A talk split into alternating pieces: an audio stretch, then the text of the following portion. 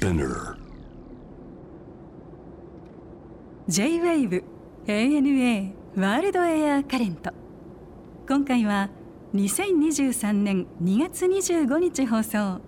ゲストは東京湯島にある古道具店アトラスの店主飯村源太さん。パリや南フランスを中心に行っている買い付けのお話や昨年出版されたポール・バーゼンの植物標本にまつわるエピソードなど伺いました。お楽しみください。飯村さんは東京の湯島で古道具店をはいやられてるってこれはご自身の代で始められたんですか？それともこうな2代目3代目とかそういう話なんですか？あ僕の代というか僕が始めあたはい、お店なんですけどもともと千葉でうん。お店をやってたんですけども去年あの4月にうん。湯島の方に移転してきたって形なんですけども。湯島はまあ町自体割とねそういう趣があるもんね、そうですね。なんかこう開発されないうん。東京というか、うん。こういい雰囲気がまだ残ってるので、そうだね、はい。あの僕ずっとほらあの上野の学校に通ってたんで、はい。あの辺から谷中のあたりからこう湯島に抜けていくあたりってのは割とよく散歩しましたね。あそうですか、うん。散歩にもいいそうそうそう。エリアですよね。なんかねとってもねはい。味わいがあるからね、はい。その古道具というかそういうものに興味を持たれたのはどういうことからなんですか、あもともとあの美術が好きで、うん。美術館によく通ってたんですけども、はい、まあ、美術館に飾られてるものって古いもの、うん。古い絵とか、うん。まあ、そういうものからこう古い時代のものに興味を持っていって、うん。で美術の関係の仕事をしたいなと思ってて、はい。一回就職をしたんですけども。それ何されてたんですか？あそれ美術のえ古いあの学芸員みたいなことキュレーターってこと？あ美術を扱う販売する会社に、ああそうですか。はい、うん。まあ、そこの会社はちょっとこう高級品なるほどなでるほど。ちょっと自分のあの趣味とは少し違ったんですけども、まあ、そこでいろいろ勉強をして、はい。それであの独立した形になるんですけあど。あそうか。はい。でもいわゆるその古道具が古美術なんていうものは割とまあほら例えば日本でやるんだったらその日本の古いものをやる方もいらっしゃるし、ええ。えー外国のものを入れてらっしゃる方もいろいろあると思うんですけどはい。ご専門みたいなものあるんですか？一応フランスのへ古道具というか、うん。日本のものも少し扱ってるんですけども、うん。よく買い付けに行ってあのお店に中心で置いてるのはえ、うん、フランス古物になるんですじゃあ今のお店もフランスのものが多いんだ。はいそうです。大体何年ぐらいのものにこう着目してるというか。えっと、大体フランス革命から19世紀の終わりぐらいまでのものが中心になるので、18世紀末から、まあ、1900年頃までのものうん。が中心になります、これは絵もそうだしお皿みたいな食器みたいなのもいろいろですか、あそうですね。うん、もう絵なんかはまああの本当無名の飲みの市で売ってるようなものも買い付けてくるんですけども、うん。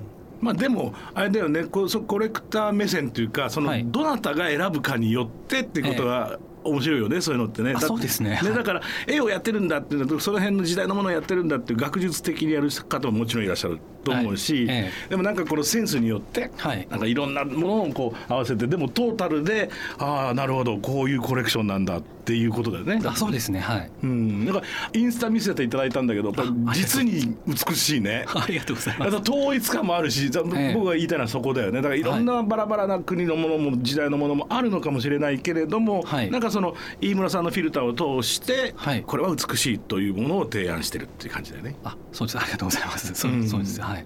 でもそういうの何年ぐらいやられてるんですか今？えっと13年目です。あそうですか、はい。買い付けっていうのはどれぐらいに一回行かれるんですか？まあ今ちょっとこのコロナ禍もあるでしょうけれども、はい。コロナ前は年に56回行って今コロナになってからは年に23回っていう感じなんですけども、うん。まあ、僕はあの選ぶものが少ないので1回の買い付けでなるほど、あの選んでしまうのでたくさん買えないので、うん。なので回数が増えちゃうんですよね。うん、そういうアンティークものの魅力ってどこにあると思います？僕も大好きなんですけど、ええ。まあ、僕が使ってるようなものは、まあ、こう無名のうん。ものとか歴史的には無視されてきたようなものが多いんで、そういうものにこうスポットを当てた時に物語が浮かび上がってきたりとか。あるよね。はい、そういうのがやっぱすごく魅力的かなっていう。そうね。あのイギリス人なんかもさ、はい。まあ、いわゆる飲みの市的なの好きじゃないですか、ええ。で僕はもうとにかく1 2 3年前かなイギリスに移り住んではいまあそれは普通に言ってこうテレビつけてもさなんはい。かそういうさ、はい。古道具のオークション番組だって延々とやってたりする。あそうなんですか。イギリス人は好きですね。ああやっぱ古いもものの文化ありますものね。あそしてまあ修理が好きでしょ？なんかはい。直して使うええものが大好きだし、古ければ古いほど何かなんかこう価値をなんかそこになんかもういや温かみみたいなのを求めてんのかなと思うんだけどはいまあだからポートベロのああいう飲みの市みたいなのを別にね、値段合ってないようなもんだしおそらくええ。その人にとっていくらかっていうのをずっとやってるわけじゃない、そうですよね。ね。そういう価値基準ですよね。そうだよね、はい。この銀のスプーンえっていうだでもはい。絶対これが欲しいんだよって人にとっては、ええ。これが200ポンドであろうとのねね。1000ポンドであろうと買う人は買うだろうし、え二足三門でもね見向きもしない人もいるだろうしそうですね。そのやっぱ価値基準がうん。こう自分軸になってくるので、うん。それがやっぱ古道具の面白さっていうか、うん。フェティッシュな部分。かな,、はい、かなりフェティッシュだよね。そうですね。はい。ちなみにお客さんお店のお客さんってのはどういう方がいらっしゃるんですか？あやっぱりあの古いものがお好きな方が多かったんですけども、はい。割と今はあの日常で古い器を使うとか、はい。こう絵を飾るとかそういうのが割と一般的になってきたので、うんうんあのそこまで詳しくなくても、うん。あの揃えたいなって思うような方が。多くなってきました。家具インテリアみたいなものに合わせてちょっとしたアクセントみたいにして上手に使ってる人多いもんね。そうですね。もうねそういうのがスタイルとして一般的にかっこよくなってるもんね、はいそうです美しいなんかこう、まあ普段の生活の中にそういうのを取り入れるだけでなんか、はい。いやさっきのスプーンの話じゃないけどそのスプーンを手にした時に、ちょっと思うことがええ。あったりするでしょうね。だからそこがそうですね素敵だよね。はい。誰が持ってたんだろうなこれとかさ。はい。どんな人がどんな風に使ってたんだろうなとかさ。そういうなんか思いを馳せてうん。空想してみたりとか、うん。っていうのはやっぱ古道具のそうだよね、はい楽しみ方かなっていうふうに、うんフランスは今まで数えるとすれば何回ぐらい行かれてるんですか、多分100回ぐらいはうん。行ってると思うんですけど、うん。はい、まあでも滞在が短いので。大体1回行ってどれぐらいなんですか？1週間ぐらい。な長くて3週間。あそうですか。はい、短くて1週間ぐらいっていう感じなんですけども、うん。この、まあ、フランスのものがお好きっていうのはもちろんですけれどその魅力はじゃあどこにありますか？逆に言って他のよよ、まあ、例えばじゃあ割とこう対照的によく言われるのが英国だと思うんですけど、はい。英国のいわゆるそういうアンティークとの違いみたいなものでやっぱりフランスに惹かれる理由はどこにありますか？あのイギリスのものからあのこう影響を受けてフランスで焼かれた器とかがたくさんあるんですけども、例えば器に関して言えば、うん。イギリスはすごい真面目な気質があるんですけども、フランスの器っていうのはそこからちょっとこう抜け感があるというか、ね。ちょっと遊びがあるというかね。その辺のあのフランス人の気質をやっぱ道具にも反映されてるので、うん。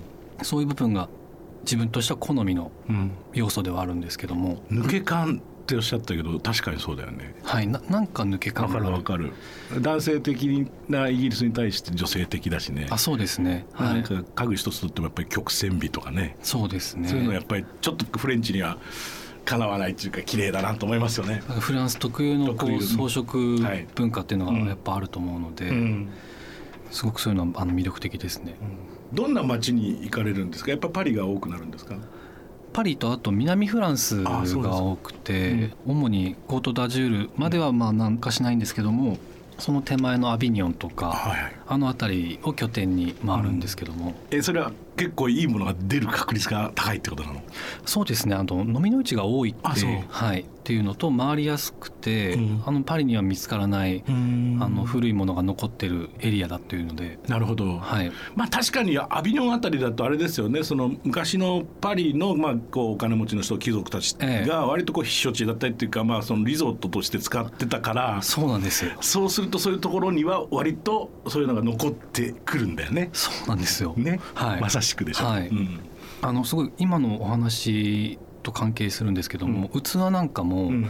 南フランスの窯ではい。貴族様式のものが作られてるんですね、うんなるほど。それはあのパリに住んでる貴族たちが、南仏に秘書に来た時に使うために作らせた器とかがやっぱあって、そうだよね、はい。全てそうやってねヨーロッパの南の方の文化って、はい。実はそうだ。例えばこれはもうあの男のスーツもそうでさ、ええ。イタリアンのスーツとか例えばナポリ仕立てとかあるじゃないですか、はい。サルトって言われるやつ。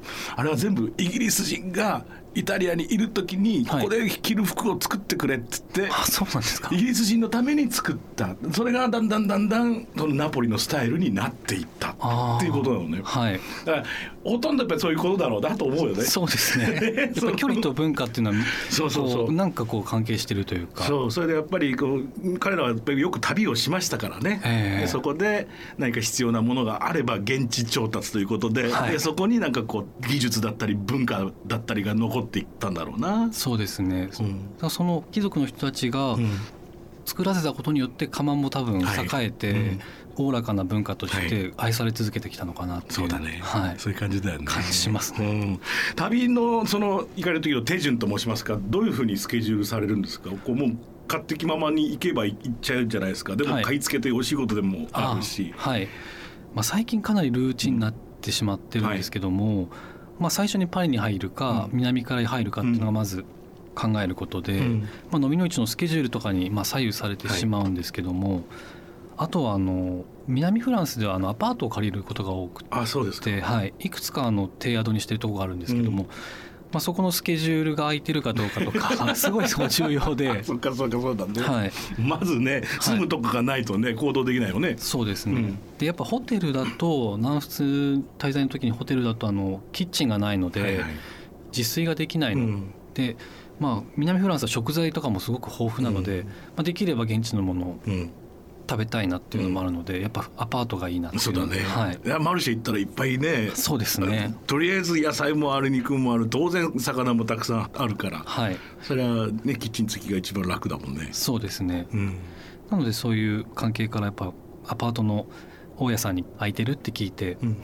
いいよって言われたらあのスケジュール組み立てるみたいな感じはお それはご自身でやるんだ。もう全然その旅行の いわゆる代理店みたいなの通さないで、あ通さないで、うん。はい、全部自分で。やって。はい。面白いね。面白いです。へー。それで飲みの市回って、はい。気になるものを探して。そうですね。気になったら欲しいなと思って。はい。で店に置いておいて、ままあ、日本に帰ってきて。はい。でまあ商談が成り立てば売ると。そうですねまあまあまあ、の商談というか普通にお客様があのて気軽に来て。気軽に来て、はい、あいいわねみたいな感じで。でもこういうのないんですか、はい。売りたくないっていうのはないんですか？こうもうどうしてもこれはもっと来たいとかあるんじゃないですかやっぱり。あのごく稀にはあるんですけど、うん。僕はあの基本的にいいもの好きなものほどお見せしたいって見せたがりなのでお店に並べたいっていううん、なので見つけたってことでかなりこう満足感がああさ達成感があるわけだ達そこで。成感があるのでうん。それをお店に置いてうん。見せびらかしたいっていう、いやそこまではわかるよ、はい。お店開かしたいのまでわかるんだけど、はい。これどうしても欲しいんですよって言って、はい。で買っていかれた時にちょっとした寂しさみたいなのが生まれるでしょやっぱり。寂しさは常に。常に。常にか。あります。あそうか。じゃあそれと背中合わせで人生をやってるわけだ、そうですね えって二度と見つからないものもあるので、い、やそうだよね、はい。いやよくわかりますよ、はい、うん。なので寂しさもかみしめながら。かみしながら。でもその方が日常で使ってくれたら嬉しいなっていう。そうだよね、はい。そういうことだよね。そう物って結局ね。はい。僕なんかもよく思うけどいろいろねそれ楽器も好きだしはい。洋服も好きだしって言って自分で好きなものを選んで買ってはいってやっていくとさ、まあ、物はどんどん増えていくだけじゃないですか、はいあでもいずれ死んだ分だ一個も持っていけないわけじゃないですか。まあそうですよね。ねこの生きてる間にさ、はい。何をこう人は物というものに執着してさはい。でこんなに集めたりねそれをこうめでたりしてるんだろうな時にふと思うんですよね。はい。でもやっぱりそのバイオリンなんかこう次の世代に受け継いでいくっていう、うん。まあ器なんかもこう飲みの市から受け継いで、うん。で200年前のとかうん。100年前のこうまた次の人に渡して、でその方がまた誰かに残していけば、うん。本当に好きなものはこうそういうふうに継承されていくのかなって。そうだよね。はい。うん。まあ、消耗品はどうしてもしょうがないと思うんですけど。ね、はい。ちっちゃなちっちゃなさいや僕自分の小さなスタジオがあるんですけどそこでか、はい曲を作るところに置いてある例えばちっちゃな灰皿一つとかさ。ああはい。あとはそれこそこう指輪をチュッとこうかけておくはい。リン,、リング。それは猫の尻尾がピュッと伸びてんだ、はい。これ真鍮でできてよくあるじゃんヨーロッパに、はい。あれとかがちょっと置いてあるんだけどその古道具屋さんで見つけてはそれを買ってずっとそれがいることがもう当たり前になってくる猫ちゃんが。はいそうですよね。多分あんなのね1,000円もしないようなもんだと思うんだけど、え。何年も何年もそれを見続けていると、はい。自分のなんか生活の一部になっていくっていうか。あそうですよね。面白いもん愛愛着が。愛着そうそう。物になんか物語だったり愛着を持ってるっていうのはにこの人間の人の心の方だからね。そうですよね。こう、に人間の心がこうくっついちゃってるっていう。ね、はい、え何？飲みの市の帰りにヒッチハイクってあ。ったんですか？そうなんですヒッチハイクってさよく言うけどあれって本当に乗せてくれるの？あのこの時はあ僕普段はヒッチハイクしないんですけど あのちょっと駅から離れて、はい。バスでいつも行ってる飲みの市があるんですけど、うんあのフランスあるあるというかあれなんですけど、飲みの市終わってまたバス乗ろうと思ったらストライキになっちゃっててヨーロッパはね、はい。多いからね。であのそのバスがもう路線がないんで、あのそこの会場に来てた他の人たちに声をかけて、うんまあ、市内まで帰る人がいれうんば乗せてほしいって言って、でタクシーも呼んだんですけど、うん。タクシーも争奪戦になっちゃっほど。そうなてるよねすぐね。呼んでもそれ取られちゃうみたいはいはない。感じだったので、片っ端から声をかけてたんですけども、うん。やっぱりなかなか乗せてくれなくっうん。てである男性だったんですけども、まあボロボロのフォルクスワーゲンで。うん。まあ、洋服もちょっとヨレヨレヨレのような感じで、であのこれこれこういうことだから乗せてほしいって言ったらいいよってうん。言ってくれたんですよ。う。ん。で僕たち3人でそのヒッチハイクしてはい。乗り込んだんですけども、はい。何ですかあの赤ちゃん用のあのベビーシートはい。がもうがっつりくっついて僕チャイルドシートの上に乗せてたんですけど いいねいいねいいね。それですごいでも優しい方で あので乗せてってくれて、うん。で彼が僕も市内だからまず僕のとこに行っていい？っていう僕のとこにまず車をつけるねって言われたんですね。で着いたらあのあの世界遺産のホテルのオーナーだった。ん ですよ。であのその室内のしつらえをうん。する道具とか、まあ、絵とか、うん。そういうものを探しに来てて、うん。よく飲みの市に行ってるらしいんですけど、うん。まさかそういう人だと思わなかったのでびっくりしたんですけど、でボロボロの格好して、はい、でワーゲンに乗ってるんだ。ボロボロのワーゲンに乗ってはで埃だらけででチャイルドシートがついててなんかすごい素敵なこう雰囲気だったんですけど、あうん。でもまさかって感じで。へえ面白いもんだね。はい。これは一体どういうことなの？この押し花といいますか、はい。まあ、植物標本ですよね。そうですね。この標本に出会われたってこと、そうなんです。南フランスで、うん。の飲みの市で見つけたんですけどもはい。箱が置いてあって飲みの市に、うん。で開けたらそれが入ってたっていう、うん見つけた時はそういう状況だったんですけども。えっと何枚ぐらいっていうかな、はい。何種類ぐらいの植物標本だったんですか？その中に入っていたのは。100種類ちょっとぐらいのもので。えであの植物標本ってあの研究用に作られることが多いんですよ、うん。あの植物学とか、えはい、あと生態系の調査とかそういうことで作られることが多いんですけど、うん。まあ、これはあの個人的な作品だったので、うん。押し花作品というか、そういうものだったので、うん。あのすごく特別なものだなと感じて、うん。で美しいですし、うん、綺麗だね。はい、これはぜひ日本に持って帰って、うん。いろんな人に見せびらかして、見せびらかそうと。そうですね。そういう気大体何年ぐらい前のものなんですかねこれ。あの予測なんですけども、はい1900年代初頭じゃないか。なああそうですか、はい。じゃあ100年以上前っていう感じか。そうですねちょうど100 100年ぐらい。前かなっていう。はい。うん、でも美しいよね。なんか全てまあラベンダーみたいなものがあれば、はい。たくさんいろんな本当にいろんなお花がまあ実に丁寧に標本化されていると、そうですね。うん。やっぱ色も残ってたりとか、ねあとそのまあ構図とかもすごくはい綺麗ですね。綺麗に作られていて、えーまるでこう絵画のようにそうですね。押し花が、でそれを5本にされたわけだ。はい。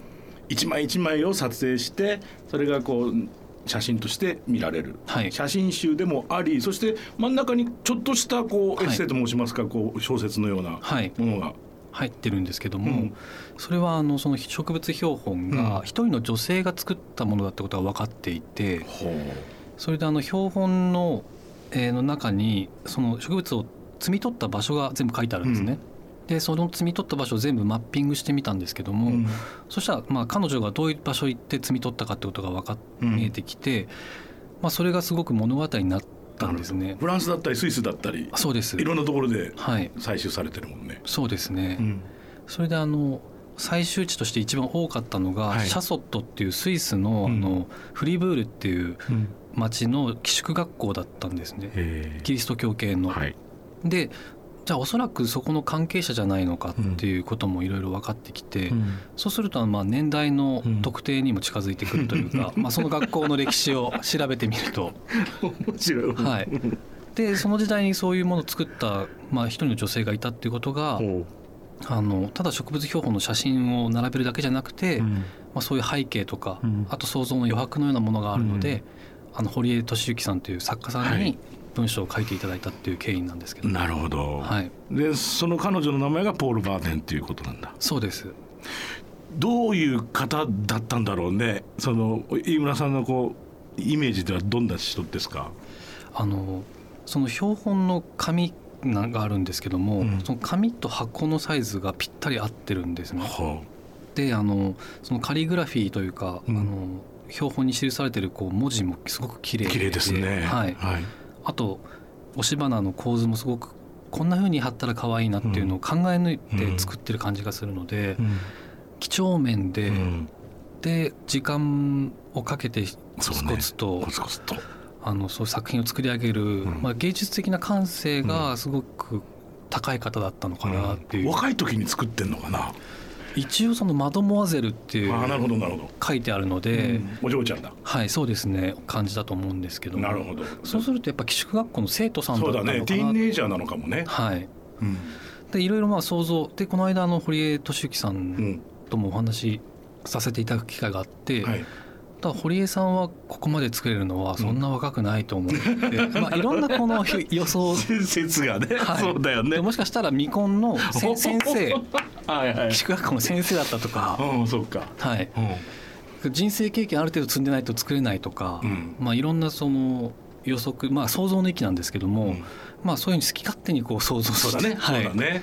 それがやっぱり楽しいなっていういやーだってさ彼女がねはい。押し花を100枚ちょっと残したことによってだよ。はい。100年以上経ってだよ。でこのはい。東京の六本木でさ。い。やほんそう。その人がどんな人だったかってさ。そうですね。何やってんだろうって感じだよね。そうですね。おか本当すごい不思議で。不思議も不思議だよね、はい、本当だよ本本人が一番驚いてびるっくりしてる多分六本木ヒルズの33階で私の絵見てんのっつって。いや本当そうですよね。本当に。おかしいですよおねかしいよね、はい。いや面白いな。でもそうやってなんかこう誰かが誰かをピックアップしたら人生がそこでさ、はいスポットが当たって本になっちゃうんだもんね。思いもしないよね。そう。ですね。本当に不思議な出来事だったなっていう。面白いね。面白かったです。まあ、特にあー南フランスにじゃあスポット当てて、はい。旅をされる方いらっしゃると思うんですが、はい。お気に入りの場所ここは見といた方がいいよ行った方がいいよっていうところがもしあればはい。おすすめいただけますか、と南フランスやっぱりこうラベンダーが有名ですよね、そうね。で、まあ、ラベンダーツアーとかもあるんですけども修道院が結構多いんですね。であの使徒派っていうあの何も装飾的なものを排除したはい。カトリック系のうん。宗派の修道院がいくつかあるんですけども、うん。その建物もすごくこう装飾が研ぎ澄まされてて綺麗なんですね、うん。で12世紀ぐらいに全部建てられてるんですけどうなるもほどなるほど。でセナンクルトロネシルバカンヌっていう3つあって、うん。その3つはすごく素晴らしいあうん。の修道院なので、うん。ぜひ行ってみてはいかがというか、はい、でこのセナンクの修道院のは夏目の前がラベンダー畑になって、うん。でそこのラベンダーのオイルとかうん。をこう販売して修道士たちは生活してるのでまあ、そういう生活の一端も見れますし、うん。すごい美しい場所なので、うん。おすすめのスポットです。いいね、はい。ラベンダー大好きだから見てみたいな。セザンヌのアトリエも行かれました何回か行っていてあのエクサンプローバンスから歩いて行ける場所で、まあ、セザンヌがあの晩年に過ごしたところで、はい。正方形のアトリエなんですけども、はい。そこにセザンヌがモチーフにした道具とか、うん。器とか、うん。そういうのがそのまま残されていて、本当にこう絵からうん。絵がそのまま形になったような場所なので、でエクサンプローバンスもすごく素敵な街で街歩きするにはすごく楽しい。あの学園都市ですし、はい。洗練もされてますし、ちょっと歩くには楽しいので、うん。